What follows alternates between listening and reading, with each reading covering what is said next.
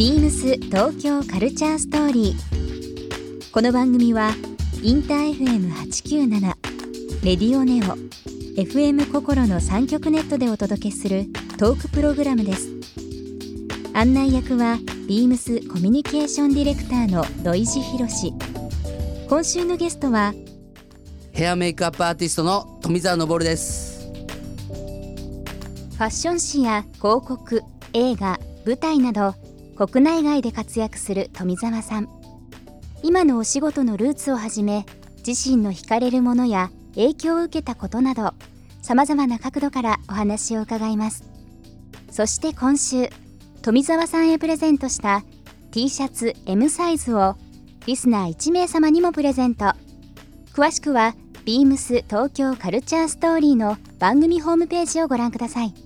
応募に必要なキーワードは番組最後に発表します Beams. Beams. Beams Tokyo Culture Story. Beams Tokyo Culture Story. This program is brought to you by Beams.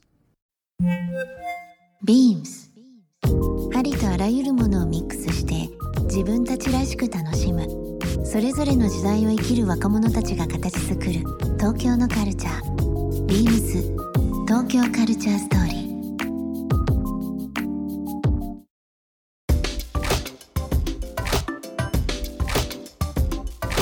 あのこうメイクってこういくつかなんかまあ七つ道具とかではないですけど、うん。まあベースになるものあったりとかすると思うんですけど、のぼるさんの中はい。で愛用品うん的なものっていうのはうん。あるんですか、こう長年使っているものとか。そうですね。長年っていうかいつもですねあの私のこのなんだろうメイクする前っていうのがですね、いつもこれがステステージってまあ呼んでますけどね。あのメメイクの。その,、はい。その人に対してですねあの全部いろいろ道具が変わっていくんですよ。うん。いつも大毎回使うっていうのはほとんどなくてですね、ええ。やっぱ毎回日々日々変わっていくっていうかまあいつもあのすごく大好きなのありますけども、えここ1年2年ぐらい前からすごい好きなブラシがありましてですね、このこのまあアメリカのブラシなんでアーティスっていうんですけどアーティスっていうんですか？アーティスっていうブラシなんですよ、アメリカの。アメリカのブラシです、えーはい。このブラシはですね出会った時にびっくりしましてですね、ものすごく密度があのー濃くてですね、えまあなんでしょうだ楕円形オーバル系のはい。ものなんですね、まあ見た目ですねスプーンみたいな感じなんですよ。はい。それでまあそれをですね肌につけましてですねスーって一回やるだけでもうパッパッパッとだから3回ぐらいやればですねいもう半分できちゃうんですよ。だから4回だから全部で6回それでプラス 2, 2回2回大体10回ぐらいこすればですねもう顔できちゃう。顔に。そう、はい。ピタッとファンデーションっての乗りまして、えだからそれに出会ってからもうねすっごいハマっちゃってます。今じゃそこのアンバサダーもやるようになっちゃって。えあそうなんですか、はい。へえ。そのスプーンの形したっていうのはなんか面白いですね、あのやっぱりその手のこの手を持つブラシって従来まあこうこう持ったりとかですね。ようような感じだったんですけどちょっとです。ね少しこのような感じでですね、ええ持っていくんですね。ス野村さんこの このようなっていうのはどう言ったらいいですかね？そうですね。どうしたらいいんだろうこういうあのまあねもうこのようなうーんどこのドアを握るような形でこう、なんていうんですかね？ドななんて言うんだろう。まあそうですね。ですかこれ。ナイフフォークを持つような握り方をそういうことでですね。そうかもしれないですね。はい。そうですね、それで、えーまあそうだな。あ持ってくればよかったですね。すみません。あのすごくですねそれ本当使いやすいんで、まあみ見てください。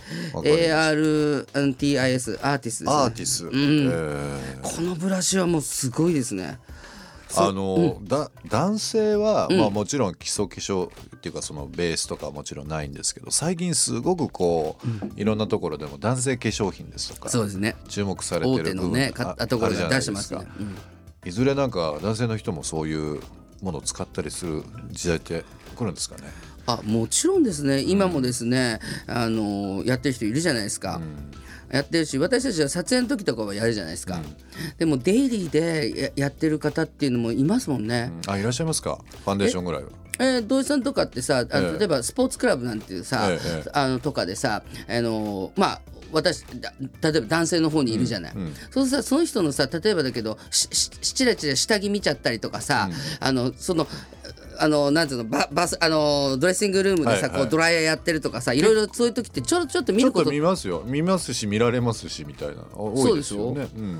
その時さちょっとアイブロウ眉毛をこう描いてる人とかあいさますね。うん、確かに。そのあのジム跡のシうん。ャワーの後とか、うん。あいらっしゃいますね。なんかポーってやってる人いるじゃもうん。もう結構その入念に、うん。あの化粧水とか乳液とかはもちろんいらっしゃいますし 結構多いですよね。細かくポッチみたいなのが出てきて。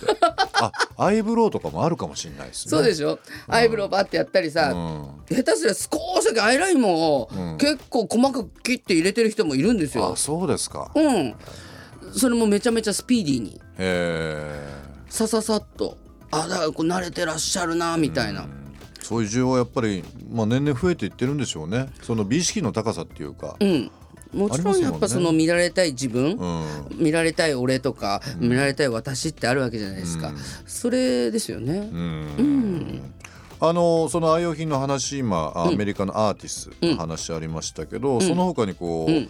ありますね。なんで。しょう。こう専門的な話でも構いませんけども、流れとして今注目してるアイテムですとか、これはすごいアイテムもう一発ありますね。えやっぱりですね私たちやっぱり今も前も話しましたけどもやはりその顔顔というものはですね頭の皮膚と、えー顔のあのつながってるわけじゃないですか、これはですねあの電気の流れるブラシなんですけど。ー電電気が流れるブラシがあるんですか、はい。少し低、はい。低なんつうんですか低電力のブラシなんですけどね、それをですねあのへあのローションちょっと専用のローションつけましてヘアをブラッシングするんですよ。はいそうするとヘアをブラッシングしていくだけで頭皮が少しずつ上がってきます。はい。リフトアップしてリフトアップしてきます。そしてあの毛質が良くなっていく。うんそれでだからそのいわゆる男性のだから亡くなってくる方とかそういう方にもすごくいいみたいなんですけどあとは血行が良くなってきます。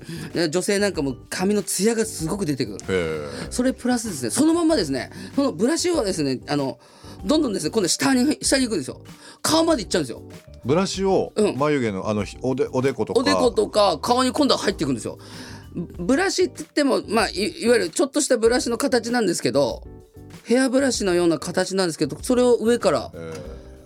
パーッと顔面まで。それも実際は売ってるもんなんですか、あります。えー、なんなんていう？バリブラシって言うんですよ。バリブラシ、こうインドネシアバリは関係ないね。ちょっとそっちのバリじゃないです。うん。これはば何バリなのかちょっとわからないですけど。バリブラシ。うん。これ今だから例えばですけど今インスタグラム見たら誰が女優さんやら何かやってますよ。えー。これすごいですね。実際にやったらビシッと上がってきます。へだからー面白いですね。面白いんですよ。やってみようかな、うんややってみたらやってみます。なんかもう100倍かっこよくなっちゃうよ。本当ですか？本当にもうこれ即この後すぐちょっと検索しますすぐ検索してみてください、はうん。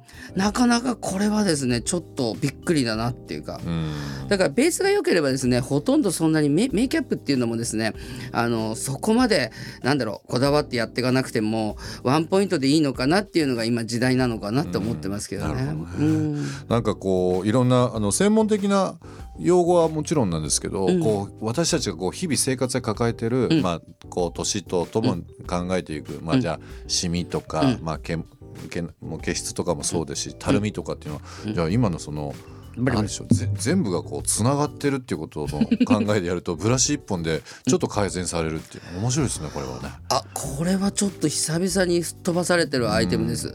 まだ私の方もははあの半年前ぐらいにゲットしたぐらいですから、うーんあ素晴らしいですよ。ちょっとこれ注目してみます。はいちょっとそれはなかなかの一発だと思います。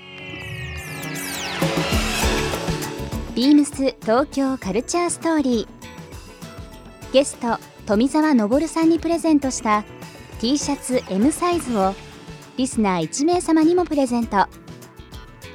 応募に必要なキーワード「ヘアメイク」を記載して番組メールアドレス beams897-infm.jp までご応募ください。詳しくは番組ホームページまで。Beams ビームス双子玉川ショップマネージャー小川克彦です。ビームス双子玉川はカジュアルドレスから雑貨、マタニティ、キッズまで幅広く取り揃えるショップです。ご家族でお買い物を楽しんでいただける商品構成ですので、ぜひ皆様でご来店ください。玉川高島屋ショッピングセンター南館2階でお待ちしております。ビームス東京カルチャーストーリー Beams Tokyo Culture Story. This program was brought to you by Beams.